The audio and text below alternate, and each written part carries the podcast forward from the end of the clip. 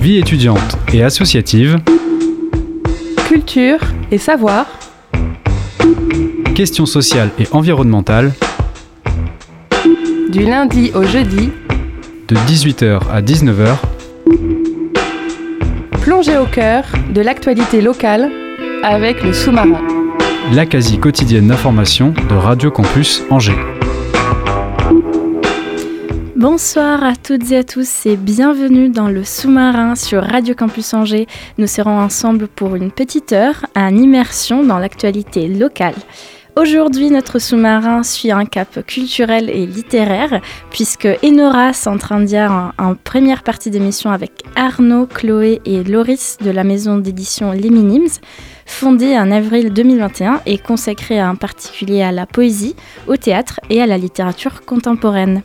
Tout de suite après, et comme d'habitude depuis quelques semaines, Axel des Folies Angevines nous ravive en ce lundi un peu gris avec sa chronique humoristique. En conclusion, on diffuse une interview réalisée par Manon, Laura et Julia de Radio Pulsar, la radio campus de Poitiers. Elles ont discuté avec Romain Huette, maître de conférence en sciences de la communication à l'université Rennes 2 et auteur du livre Le vertige de l'émeute. Radio Pulsar l'a rencontré à l'occasion d'une conférence qu'il a tenue à l'université de Poitiers sur la violence émeutière et sa dimension corporelle. Voilà pour notre programme du sous-marin qui s'apprête à prendre le large sur les bonnes ondes du 103 FM. Démarrons donc sans plus tarder.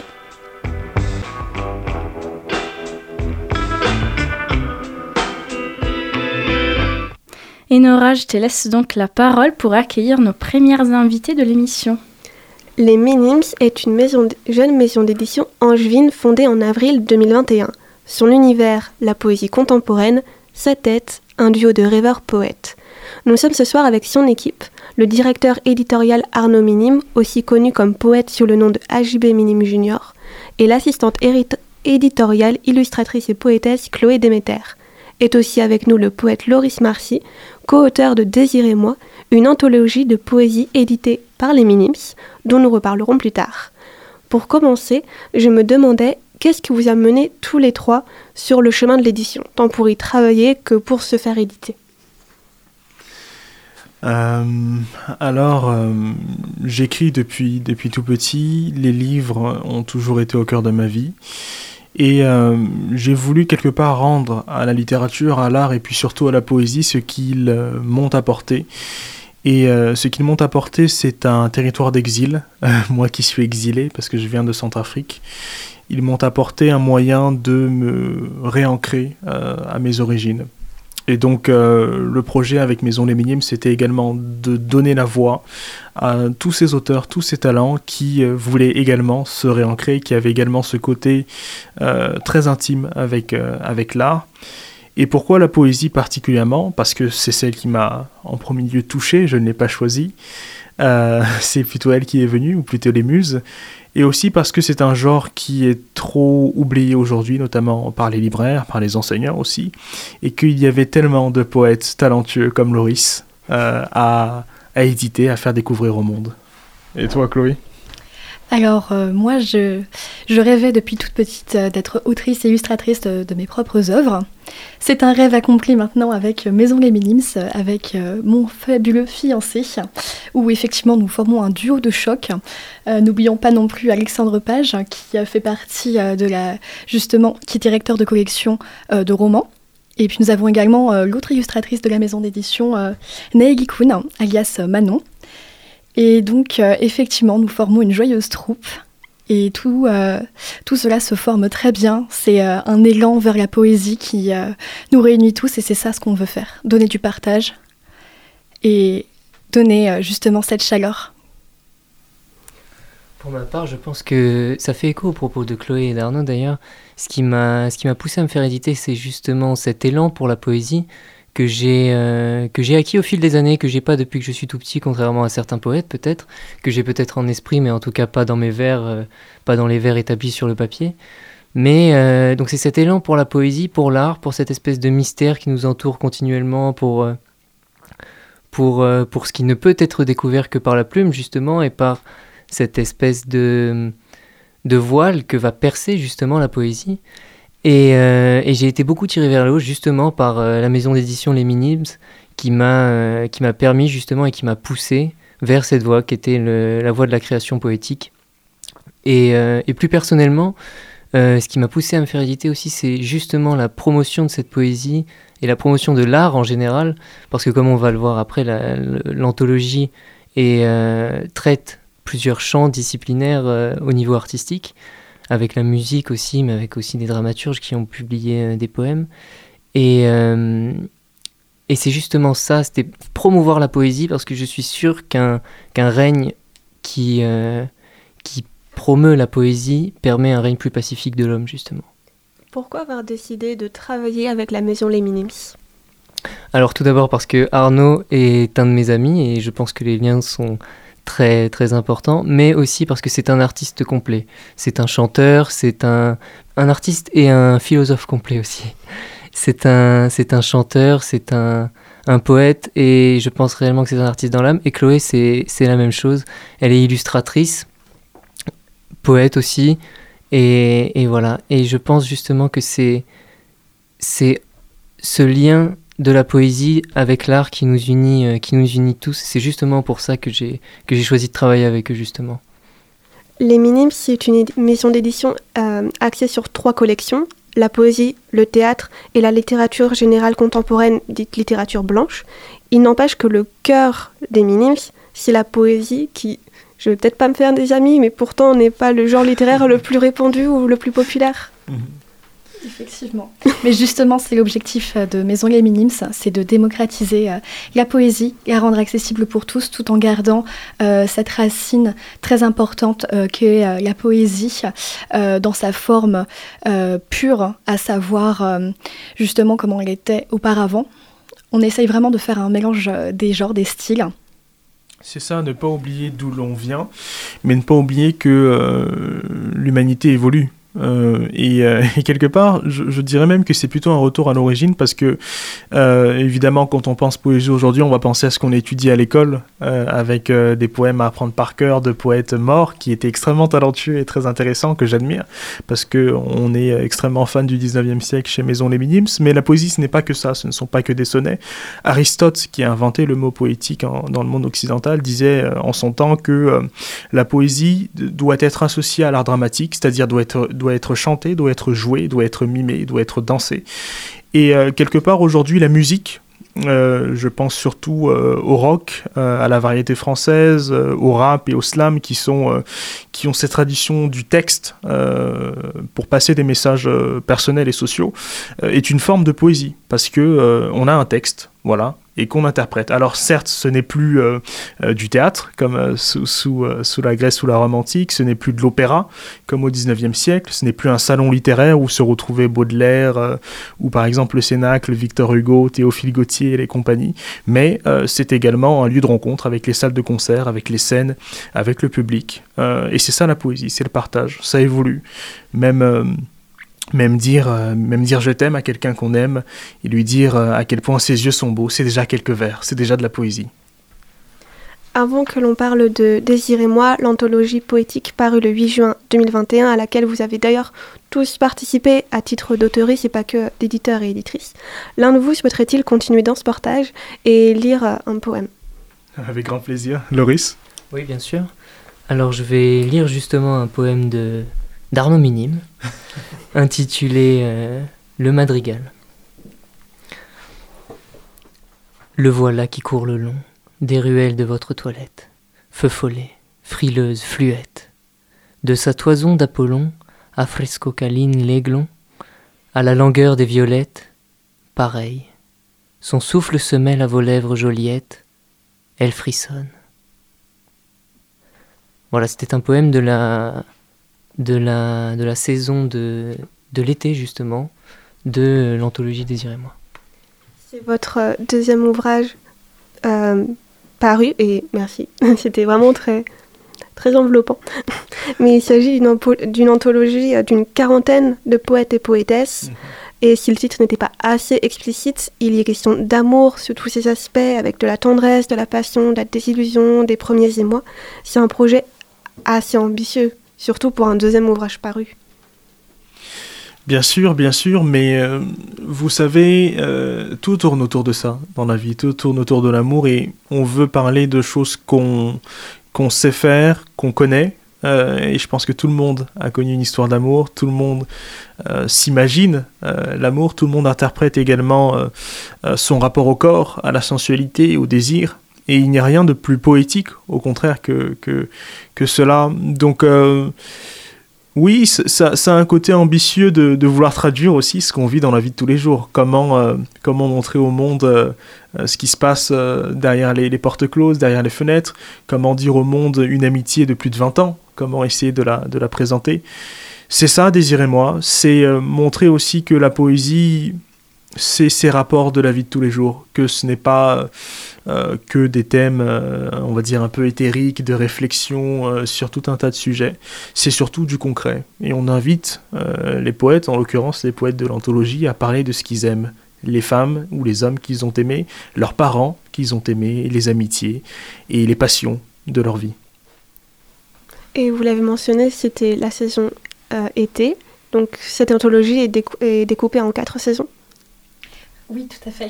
Nous avons donc l'été, l'automne, puis ensuite vient l'hiver, et enfin le printemps. Pourquoi ce choix euh, des saisons? Était dans un premier temps avec euh, le désir sous sa forme la plus euh, flamboyante, presque à s'en brûler les ailes. On brûle de quelque chose, on a tellement envie, on aime tellement. que justement on peut soit avoir une désillusion, soit au contraire obtenir le Graal. L'automne, au contraire, là on repart c'est euh, le deuxième effet qui se coule. On s'est brûlé les ailes. Et euh, c'est plus un désir euh, en velours, si je puis dire, un désir déçu. L'hiver, là, cette fois-ci, nous avons certains désirs désillusionnés, mais il y a un regard d'espoir. Et le printemps, c'est la saison de tous les émois. Et c'est justement là qu'on renaît de ses cendres. Et c'était justement l'objectif de cette anthologie, toutes les saisons du désir, toutes les façons dont on peut ressentir le désir, comment il s'offre à nous. Il est tellement complexe, indéfinissable. Nous n'apportons pas de définition, mais nous apportons en tout cas les mots qui euh, ont apaisé les mots MAUX. En ce qui concerne euh, un autre mot? Oui, non, je voulais, je voulais juste ajouter à la description qu'a fait, euh, Chloé de l'anthologie qu'il y a également six lettres adressées directement au désir à la fin de l'anthologie et que cette conception en quatre saisons peut paraître classique. Et effectivement, elle l'est, mais ce n'est, pas si simple que ça, parce qu'on peut voir que, bah oui, dans, le, dans l'été, c'est la passion, c'est euh, le désir très charnel, très sensuel, presque sexuel aussi parfois.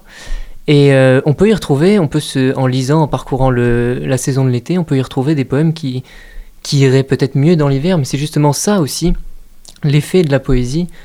Euh, et ça montre ce qu'elle est exactement, c'est-à-dire de mettre quelque chose à une place qu'il ne l'est pas forcément et que cette chose justement trouve sa place par le biais de la poésie, par le biais de l'art justement.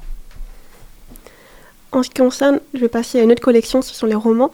Euh, pour qu'ils soient édités, vous souhaitez qu'ils aient une plume assez poétique. Votre tout premier paru est Le fantôme survivant par le jeune auteur Égilon Walter le 22 novembre dernier. Pourquoi avoir choisi ce titre pour inaugurer votre collection de romans? Alors, Le fantôme survivant, c'est euh, l'histoire euh, d'un homme qui cherche à se retrouver. Euh, d'un homme qui a perdu la mémoire, qui a perdu la femme qu'il aime, qui a perdu son travail, qui a perdu ses terres d'origine, qui a été impliqué dans un événement tellement tragique, tellement dramatique, dont il a une, grande responsabilité malheureusement, qu'il a oublié qui il était, d'où il venait. Et il a choisi de s'évader euh, dans une ville euh, qui va finalement euh, l'adopter avec, avec un gang un gang euh, voilà de, malfrats. Et on va se rendre compte finalement que ces malfrats ne sont pas si euh, criminels que cela et la, tension du roman c'est euh, ce double discours entre cette recherche de soi cette recherche de ce qu'il y a d'humain en nous et cette contradiction entre ce qu'on les préconçus on pourrait se dire que voilà le, le mal ce sont les malfrats et tout le monde globalement ceux qui sont dans le cadre de la loi sont des gens bien et pourtant il y a la corruption d'État et que ces malfrats sont un peu des, des robins des bois des temps modernes qui, euh, quelque part, essaient de changer le monde à leur façon et de le rendre plus humain. Et la particularité du personnage principal, c'est qu'ils voient les couleurs des gens, ils voient l'âme euh, qu'ils ont, la personnalité qu'ils essaient de cacher sous tous les masques qu'on arbore euh, chacun au quotidien. Pourquoi on l'a choisi? Euh, pour tout cela, parce que c'est cette vision poétique du monde, cette vision de l'espoir, cette vision de l'humanité, cette réflexion entre le bien et le mal, entre l'authenticité aussi, euh, qui nous a poussé à écrire euh, l'ouvrage pour Régilon Walter, et puis nous à, le, mettre en valeur avec, cette collection de, romans contemporains. Mais vous savez, entre roman et poésie, il n'y a qu'un pas. Euh, il y a des, euh, des romans en vers, il y a des poèmes en prose. Et l'essentiel, euh, c'est ce qu'on disait avec Désir et moi, ce qui fait la poésie, c'est parler du monde et de la beauté de ce qu'il y a en, ce monde et en nous.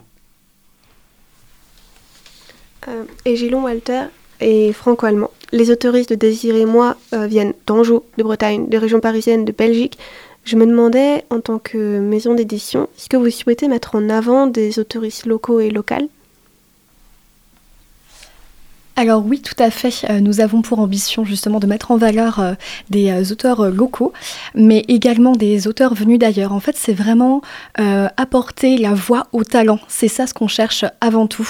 Dénicher les jeunes talents, leur permettre de pouvoir être édités, parce que c'est une aventure compliquée qu'est l'édition, surtout quand on voit comment ça se passe actuellement. Et c'est aussi pour ça qu'on s'est constitué pour ce projet humain avant tout. Et donc, pour répondre à ta question, certes, des artistes locaux, mais avant tout euh, justement des euh, plumes de talent, des petites graines euh, que nous considérons comme prometteuses. Quelle place avez-vous réussi à vous faire un peu dans le monde littéraire en juin avec cette maison d'édition, avec Désir et moi? Est-ce que vous, ça arrive à percer? Alors, vous savez, le plus important pour nous, ce sont vraiment les auteurs. Et je pense que ce qui porte une maison d'édition, ce sont les textes et les personnes qui les portent, euh, qui les écrivent. Et pour nous, les auteurs, c'est... Euh, on ne peut pas publier un texte si on ne sent pas que l'auteur s'est engagé pleinement à laisser des plumes, à laisser des traces de sa chair, de euh, son cœur, de euh, quelque part de son âme dans l'ouvrage. Et c'est ce qui nous touche aussi avec Loris, c'est qu'il a cette, euh, cette faculté à chaque fois qu'il écrit d'être sincère, de par l'introspection, euh, d'offrir au monde une perspective nouvelle, euh, de ne jamais se cacher, jamais dans les faux semblants. Il a un style euh, qui lui correspond, qui est authentique et qui ne ressemble à aucun autre. Et c'est ce qu'on veut porter. Alors, pour nous, la plus belle preuve de succès, c'est que nos auteurs trouvent leur public. Et pour le moment, heureusement, Loris trouve son public, les auteurs de l'anthologie trouvent leur public, et la maison d'édition suivra. Quels sont vos futurs projets à tous les trois, tant en tant que maison d'édition que, que poète et poétesse? Pour ma part, c'est euh, bah, continuer le chemin qu'on commence à, à, bâtir avec, euh, avec la Maison Les Minimes, justement concernant l'anthologie.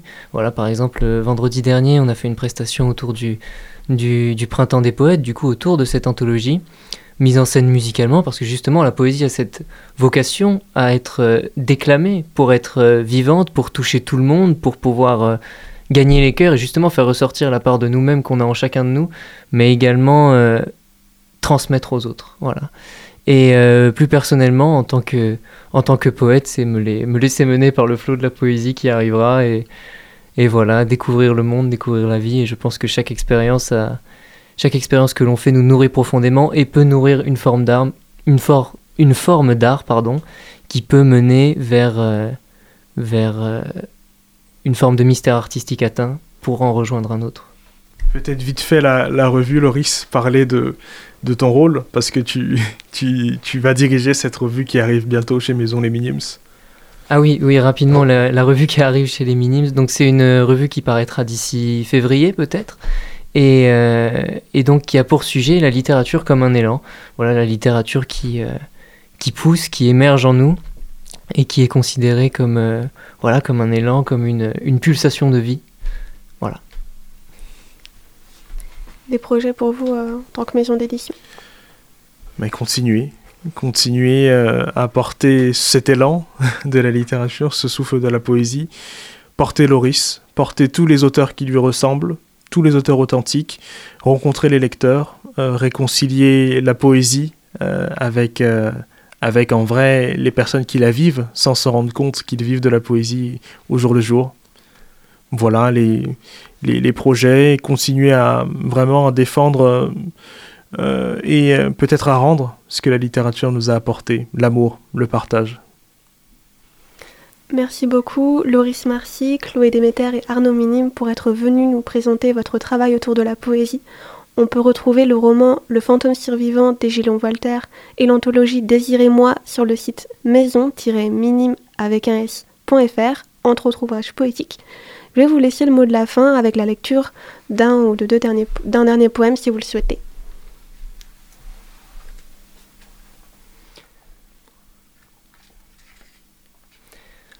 Alors je vais vous lire un poème qui s'intitule Le Seuil de Brian Chéna-Sanson. Je n'ai rien dit, et c'est justement ça. Mon silence, mon silence. Nous étions à table en ce début d'après-midi, de grisaille profonde, et je ne parlais pas. Le poids des grands événements pesait lourd sur la table, et nous n'avions pas faim. Nous étions gavés, de tant de rien. Tout à coup mon père s'est figé, les bras sur la table, ses yeux me regardaient de la peine la plus profonde qu'il soit possible d'exprimer, par le cœur le plus sincère, devant la perte la plus vive d'un être tant aimé. J'étais sur le départ, j'étais déjà à quai. Il m'a dit Tu vas où? J'ai dit Je vais vivre. Ses sourcils ont tremblé, les mots ne venaient pas, mais j'entendais pleurer, pleurer son cœur, tout bas. Il s'est mis à pleuvoir, des cordes par la fenêtre. J'aurais bien essayé de grimper quelque part, mes mains auraient glissé, glissé de peine, mes mains auraient glissé près de mon père. C'est dur, c'est dur de ne pouvoir rien y faire. Peut-être un petit extrait de la Candide Princesse, il faut qu'on faut qu'on entende aussi ta plume. Si, euh, si c'est vraiment court, parce que oui, ça, ça va être rapide. Merci. Euh... Je ne sais plus où il est. Il y a le, la table des matières.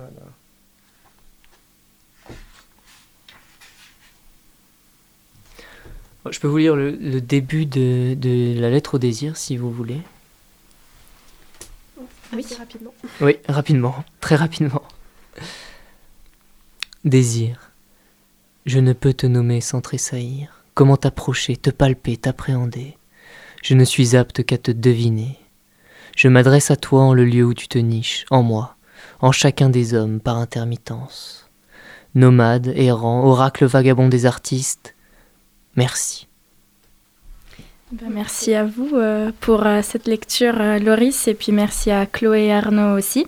on se retrouve juste après le sixième sens de la bergerie.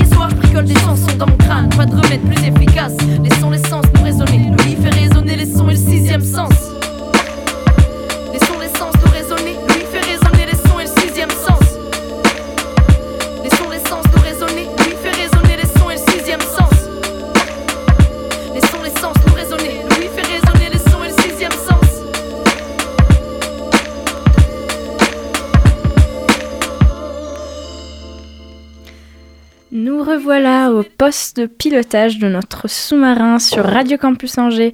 On s'amarre pour une petite étape humoristique avec Axel de Folie Angevine. Bonsoir. Bonsoir, bonsoir à toutes et à tous. Euh, cette chronique, donc je voulais faire une chronique, euh, tant sur Radio Campus, je voulais faire une chronique sur les études. Et il y a un premier euh, questionnement qui se pose pour moi. Après deux ans de Covid et de confinement à répétition, je ne comprends pas comment des étudiants retournent de leur plein gré se confiner en médecine. Voilà, c'est limite du euh, sadomasochisme pour moi. Je je suis pas sûr que dans quelques années, lorsque je serai arrivé dans la fleur de l'âge, euh, que j'accepte qu'un sadomasochisme fasse un examen pour dépister le cancer de la prostate. Euh, mais voilà, je leur souhaite bien évidemment euh, bon courage pour les 11 prochaines euh, années de leur vie. Alors, moi, je n'ai pas fait médecine, j'ai fait du droit. Et en cette période de partiel, je voulais donner un, conseil à tous les étudiants de, de L1 en droit. Fuyez, pauvre fou Fuyez tant qu'il est encore temps, parce que le droit, c'est pas de la merde, mais vous allez bien en chier. La fac de droit, je me souviens encore de cette rentrée euh, solennelle, euh, fier d'arriver dans la cour des grands, de devenir un adulte. Eh bien, euh, près de dix ans plus tard, je pense pas avoir beaucoup évolué. La preuve, c'est que je me retrouve à faire une chronique sur une, radio étudiante. Quand cette rentrée solennelle, il y a quelques années, les profs nous expliquaient qu'on allait réapprendre à lire et à écrire. Et ils avaient euh, bien raison, car tu passes littéralement toute ta licence à déchiffrer des décisions de justice et des arrêts. Et mon pauvre, tu découvres des mots et des tournures de phrases dont tu ignorais l'existence. Émané, abscon, jurisprudence, interjeté appel, débouté, anticonstitutionnel, stipulé pour un contrat, disposé pour un article de loi. Et le tout parfois écrit en lettres capitales. C'est magnifique. Et je défie quiconque qui n'est pas juriste de lire un arrêt de la cour de casse? La première fois tu fais un AVC, littéralement. Et le tout saupoudré de latin. Ah, c'est un kiff absolu la fac de droit. Car oui, en fac de droit, on aime bien rajouter des petits adages en latin. Alors un adage pour le commun des mortels, euh, c'est tout simplement un proverbe. Et il y en a un qui m'a marqué tout particulièrement. C'est l'adage Nemo sensetur ignorare lege, qui veut dire tout simplement voilà, personne ne sait, car rappelons-le, le latin, eh ben, c'est une langue décédée. Donc faut arrêter avec le latin, hein. ça sert qu'à partir à Rome euh, au collège. Hein. Donc ça signifie nul n'est censé ignorer la loi. Et vous savez combien il y a de lois en France? Eh bien, il y a à peu près 70 codes et près de 400 euh, 000 normes en France. Et j'ai fait un calcul. Si tu mets une minute à apprendre une norme, eh ben, ça fait 400 euh, 000 minutes. Euh, c'est logique. Et vous savez combien ça représente en jours? Eh ben, ça représente 277 jours. là, je me suis dit, en vrai, euh, j'ai pas le temps. comme vous l'avez remarqué, les juristes, on aime bien donner de la complexité aux choses simples. Par exemple, nous passons chaque semestre des galops d'essai. Alors, la première fois que j'étais surpris, car je n'avais pas coché la case équitation lors de mon inscription. Et non, j'ai vite compris qu'en fait, les galops d'essai, c'était les examens blancs. Et euh, comme pour le cheval, la première fois, ça fait mal au cul, car tu ne dépasses jamais la note de 5 sur 20. Alors parlons des étudiants juristes euh, en eux-mêmes. Tu, tu, rencontres de sacrés spécimens quand même à la fac de droit. Euh, moi, quand je suis arrivé à la fac, je pensais mai 68, blocus, le grand soir, la révolution. Eh non, c'est pas la même ambiance en fac de droit. Voilà, la fac de droit, c'est le seul endroit où à 18-20 ans, tu peux exprimer sans aucun complexe que tu es royaliste, que tu fais de la chasse à cour et que la vie de château, c'est pas si simple. Alors si tu fais voter une fac de droit en 2022, c'est pas Zemmour que tu as, c'est le retour du roi. Et il y a toujours ce gars habillé en costard cravate dès la L1 qui se croit déjà ténor du barreau alors qu'il est juste Théodore qui se tire le poireau. Alors c'est pareil, il y a des gens hyper studieux, limite austère, et tu te demandes euh, si c'est pas des robots. Ils loupent jamais un cours, ils ne sortent jamais. Ils sont à la BU de 7h à 20h, et ils collent un milliard de post-it multicolores dans leur code civil. Et vous voyez ça? Bah, J'ai fait exactement l'inverse. Sauf pour la BLU, où j'y allais vers 11h pour un petit euh, café vanille. Puis il y a des étudiants qui apprennent des choses euh, qu'ils ne comprennent pas, capables de confondre le droit d'asile avec le règlement intérieur d'un hôpital psychiatrique. Alors pour les L1 qui n'ont pas aimé cette euh, saison 1, euh, je vous déconseille la saison 2 car c'est la même mais en pire. Vous l'avez sûrement compris, euh, pour moi la fac de droit ça a été un peu comme un mariage forcé. L'amour est venu qu'après. Hein. Et si je brosse un portrait austère et limite caricatural, je peux pas m'empêcher de dire que ce sont des études incroyables et tellement importantes en réalité par, car grâce au droit j'ai pu, bah, j'ai pu me la raconter en débat, mais j'ai surtout pu prendre de la distance et apporter de la nuance à mes idées. Donc je pense que sincèrement c'est, c'est très important dans ces temps un peu agités. Donc je voulais dire fac de droit, je t'aime. Vive la fac de droit et les juristes, je vous souhaite à, tous et à toutes un joyeux Noël et bon courage pour vos partiels. Je vous remercie. Merci Axel pour cette déclaration d'amour. Avant de reprendre le timon de notre sous-marin, Danaki nous rappelle qu'on vit dans un monde de fous.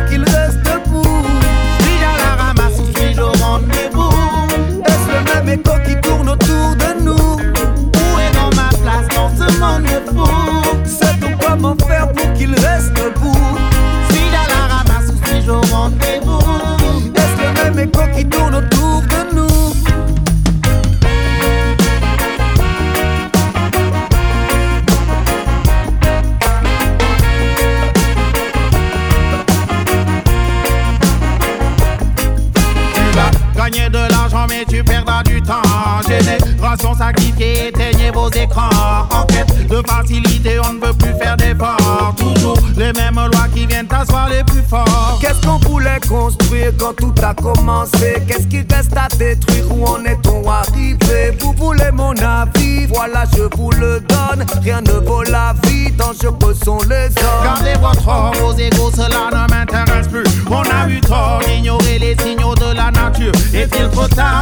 Maintenant peut-on gommer les ratures? Y a-t-il un sort quelque part pour éviter le mur? Musicalement, comme un médicament Pour le peuple un poison pour l'établissement On dit les choses simplement, comme on les ressent Et la même question revient souvent. Où est donc ma place dans ce monde de Sait-on comment faire pour qu'il reste debout? Suis-je à la ramasse ou suis-je au rendez-vous? Est-ce le même écho qui tourne autour de nous? dans ce monde de fous. Sait-on comment faire pour qu'il reste debout Suis-je à la ramasse ou suis-je au rendez-vous Est-ce le même écho qui tourne autour de nous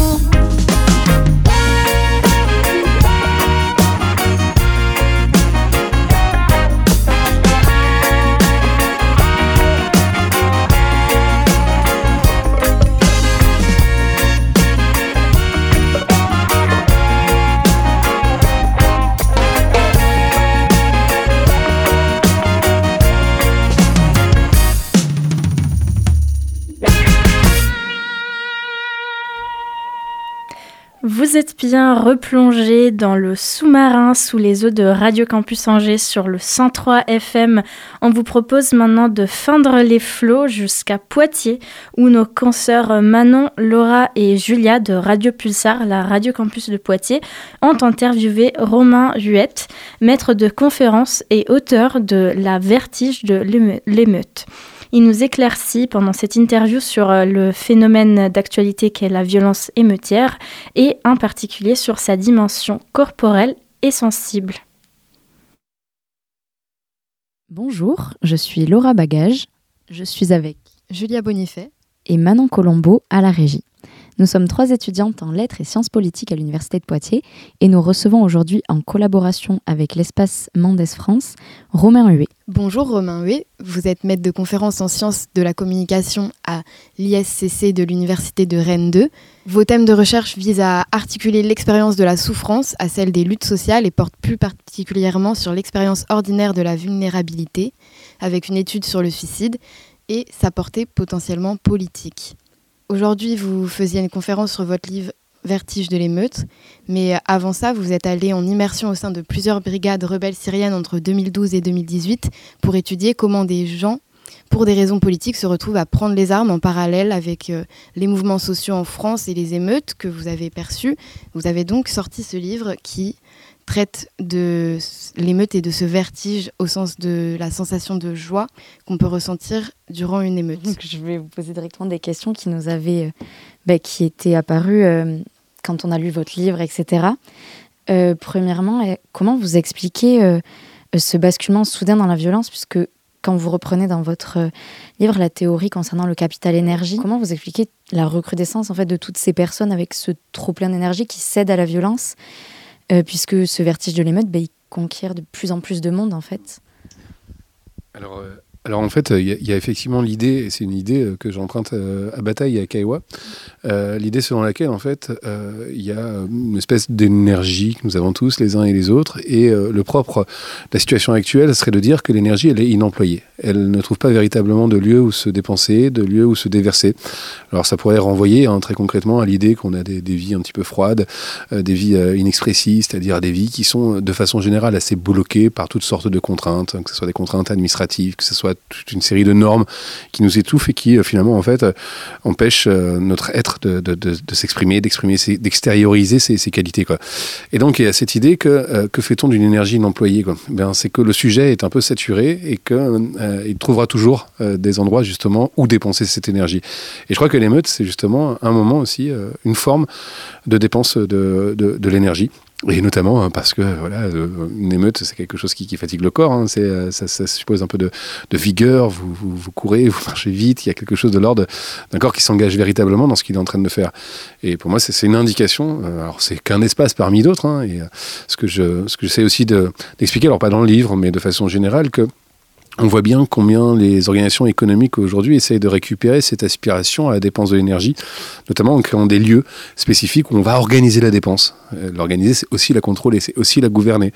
Alors on pourrait prendre hein, tous les, lieux qui favorisent l'expression des états émotionnels, genre les Fury Rooms, l'endroit où on peut aller pour détruire des, euh, du mobilier, euh, les bars à câlins, les bars à chats, etc. toutes sortes de lieux en fait qui sont censés être l'occasion de, d'exprimer ces états émotionnels. Évidemment, ici, c'est une question économique qui préside à cela. Quoi. Alors, vous développez bien que cette violence, elle n'est pas incontrôlable, elle est maîtrisée. Vous parlez d'une théâtralisation de l'émeute. Est-ce que vous pouvez développer? Oui, effectivement, en fait, on a tendance euh, bien souvent, alors une lecture très superficielle consisterait à, à, disqualifier l'émeute, ou en tout cas à la présenter comme une espèce de rage destructrice. Euh, incontrôlée, comme si euh, euh, les foules étaient devenues complètement inconscientes et irrationnelles, etc. On hérite beaucoup évidemment des théories de Gustave Le Bon sur le mouvement des foules, etc. moi, ce que j'essaie de, montrer, c'est que non, au contraire, en fait, c'est une violence qui est hyper domestiquée, au sens où, eh bien, il y a toute une série de règles qui président en fait à, cette violence. Elle est déjà de faible intensité, elle se fait souvent à distance, les corps à corps sont très très rares.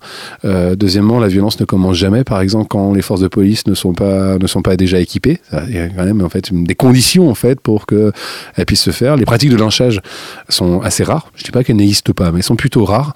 Euh, ce qui montre très clairement en fait qu'on n'est pas dans une dans l'expression d'une violence, euh, une expression tout à fait débridée euh, de la violence, mais quelque chose c'est encore domestiqué et, bien heureusement parce que sinon effectivement on serait dans des dans des formes chaotiques très très inquiétantes. Justement, est-ce que c'est la violence des émeutiers qui répond à la violence de l'État qui euh, sur, le, sur le lieu des émeutes, c'est incarné par la police Ou est-ce que c'est l'inverse? Comment évoluent les deux? Puisqu'on remarque que la répression policière devient aussi de plus en plus forte, en même temps que les émeutes deviennent de plus en plus violentes. C'est une question importante que vous posez parce que euh, la question c'est qui euh, serait à l'origine en fait finalement au fond de, ce démarrage de la violence? Alors je pense que si on prend juste la situation, on pourra pas vraiment apporter de réponse parce que ça peut être tantôt les émeutiers, ça peut être tantôt les forces de police quoi. Mais de façon beaucoup plus générale, euh, si à un moment donné ou un autre une société est plutôt favorable, en tout cas cherche cherche véritablement à déborder le pouvoir et au besoin utilise la violence, c'est aussi parce que c'est l'expression en fait de, de, de, vies qui sont saturées, de vies qui sont abîmées quoi. Et ça, on peut pas dire que c'est la responsabilité de l'émeutier que, de vivre cette vie-là. On peut dire qu'évidemment, c'est euh, euh, une indication de ce que la brutalité du monde fait à nos vies individuelles et à un moment donné ou à un autre, ça peut se transformer en une espèce de colère. Une colère qui est dirigée ici contre un ordre social et qui est dirigée ici, par exemple, hein, contre, les forces de police, dont euh, le principe est précisément de défendre l'ordre. Et, euh, et, je crois qu'en fait, justement, dans votre question, ce qui est important, c'est de regarder que euh, l'émeute, c'est aussi une performance interactionnelle. C'est une interaction. Et dans lesquelles, évidemment, euh, un moindre petit déclencheur peut, peut, absolument, euh, peut absolument en conduire, en fait, à, l'émeute. Par exemple, hein, déjà, le fait que les policiers mettent leur bouclier, euh, mettent leur, euh, mettent leur casque, euh, leur bouclier, etc., c'est le signe qu'ils sont prêts pour l'affrontement. Et si à ce moment-là, par exemple, trop tôt, ils vont jeter des gaz lacrymogènes alors qu'il n'y a pas vraiment encore d'agression, etc., là, ça risque de déborder complètement. Inversement, si dans ce face-à-face un peu tendu, soudainement, il y a quelqu'un qui va jeter une bouteille contre les forces de police, là aussi, ça risque de dégénérer à ce moment-là. Donc ça, en fait, c'est vraiment une performance interactionnelle. Et ce qui est un peu intéressant, moi, je pense, de regarder, puisqu'on parle des violences policières, on va dire qu'en tout cas, il y a un maintien de l'ordre qui a tendance à monter en intensité.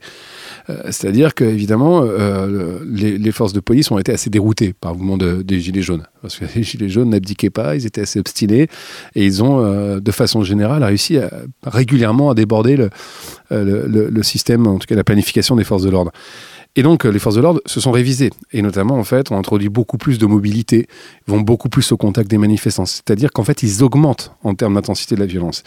Et on sait très bien en fait qu'un pouvoir rencontre toujours des résistances. Et à mesure en fait que la violence se fait plus intense du point de vue du maintien de l'ordre, hein, qui est plus brutal, eh bien on peut supposer aussi euh, qu'à un moment donné ou à un autre, les manifestants vont euh, vont résister, vont, vont, en tout cas essayer d'inventer euh, des pratiques qui permettent finalement au fond de, de comment dire, de se défendre précisément de cette de, de, comment dire de ce maintien de l'ordre. Et c'est ça moi qui m'inquiète un petit peu, c'est que c'est là où en fait on pourrait avoir une augmentation progressive en intensité de la violence.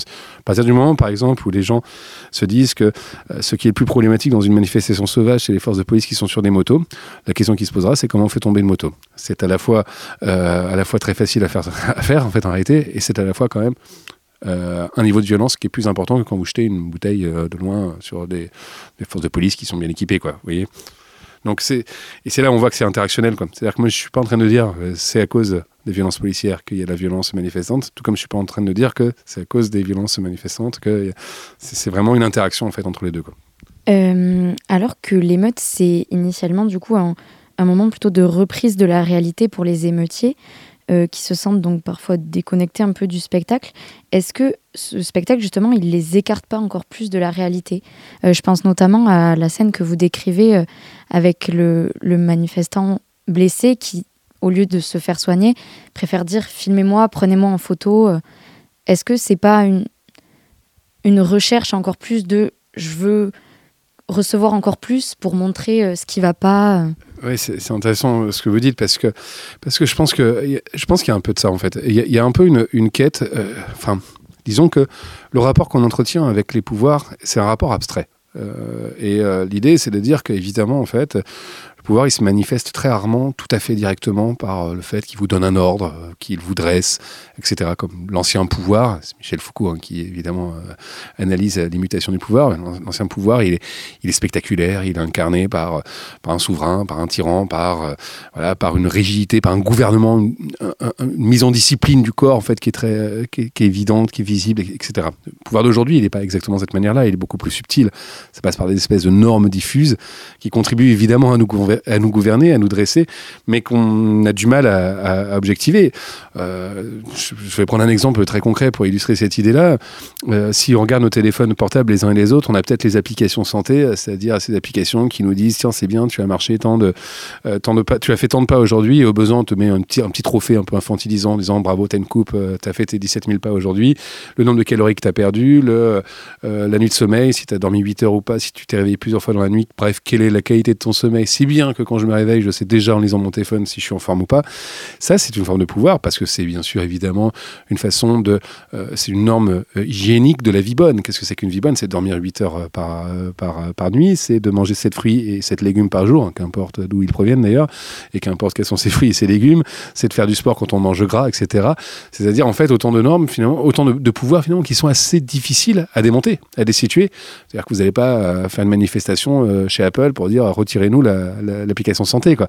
Donc vous voyez qu'ici, c'est un pouvoir qui est absolument subtil, et c'est parce qu'il est subtil qu'il est assez puissant. Quoi. Or, là, dans le, dans le moment émeutier, justement, dans le pouvoir, il est plus subtil. Il est, euh, il est, il est physique, il est brutal, euh, il est incarné humainement euh, par les forces de police, par exemple. Et donc, ce manifestant, quand il reçoit une marque du pouvoir, c'est comme si en fait le pouvoir devenait réel concrètement. Et le pouvoir il est véritablement dans votre corps à ce moment-là et donc euh, il m'a semblé aussi que parfois effectivement en particulier dans le mouvement des, gilets jaunes il y avait un peu cette quête de même si euh, ils savaient qu'ils n'allaient pas déborder le dispositif parce qu'ils étaient en infériorité numérique de façon radicale il y avait quand même en fait ce truc je vais quand même chercher un moment de un moment d'affrontement léger, etc. Mais je vais quand même le chercher. Finalement, j'aurais ce coup de matraque, j'aurais respiré ce gaz lacrymogène. J'aurais rencontré le pouvoir. Par rapport à votre livre Vertige de l'émeute, est-ce que donc vous vous placez plutôt du côté des émeutiers Est-ce que vous avez reçu des retours de la police? Est-ce que des policiers ont lu votre livre et vous ont fait part de retours? Quel pourrait être leur point de vue?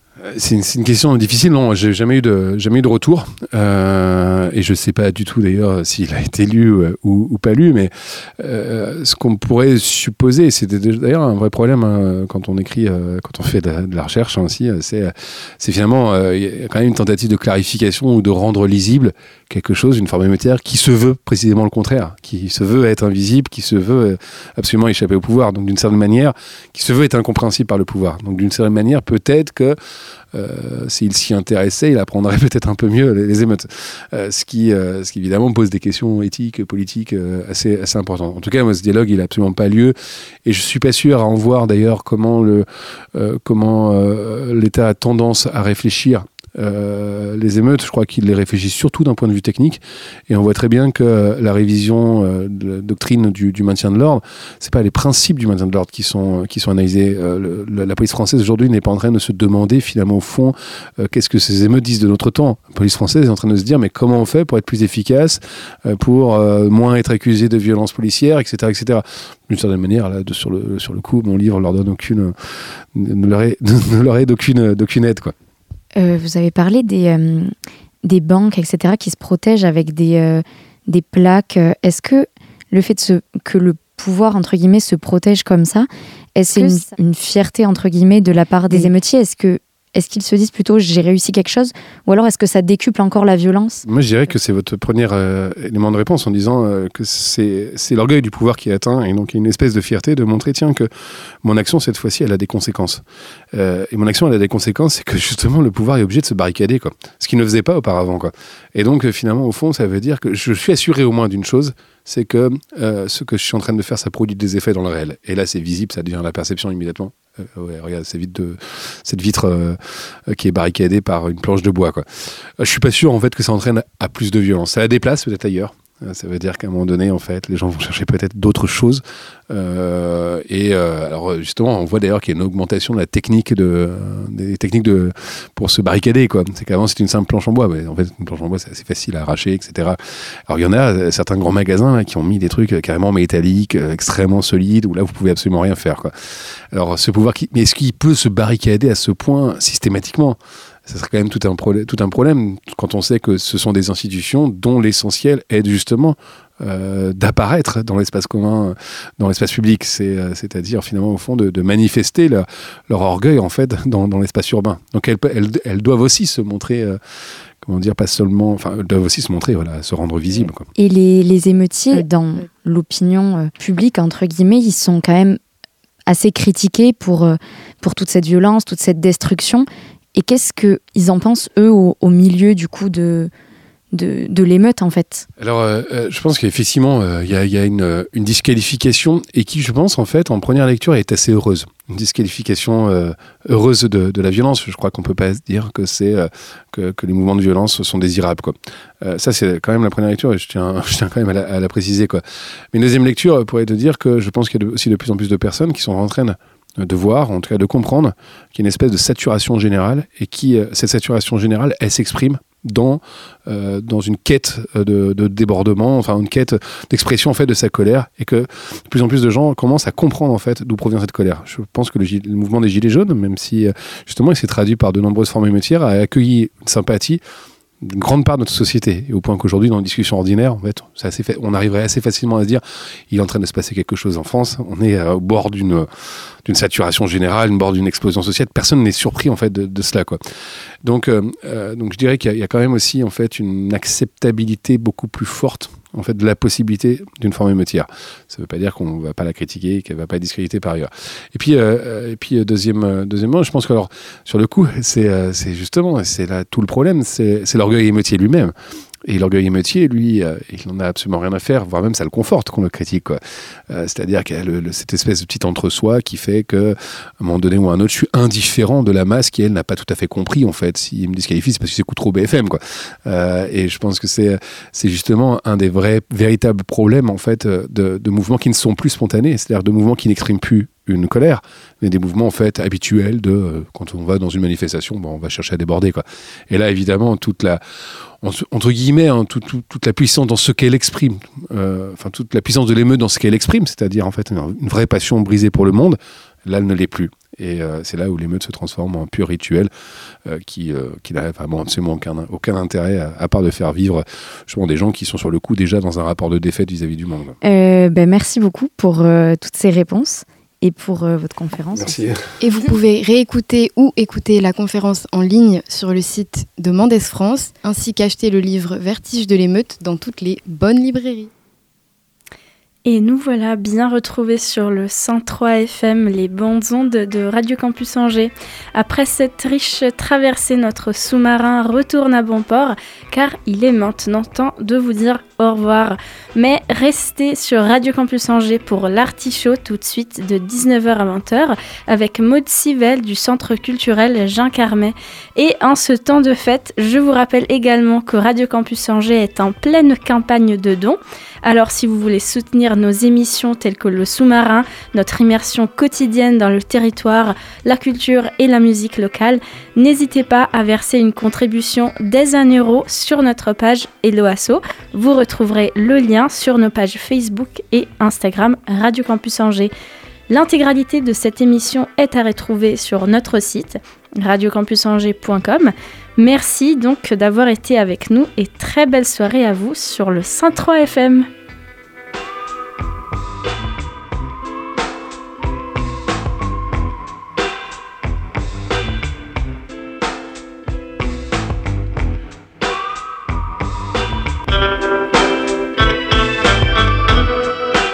Retrouvez le podcast sur le www.radiocampusangers.com.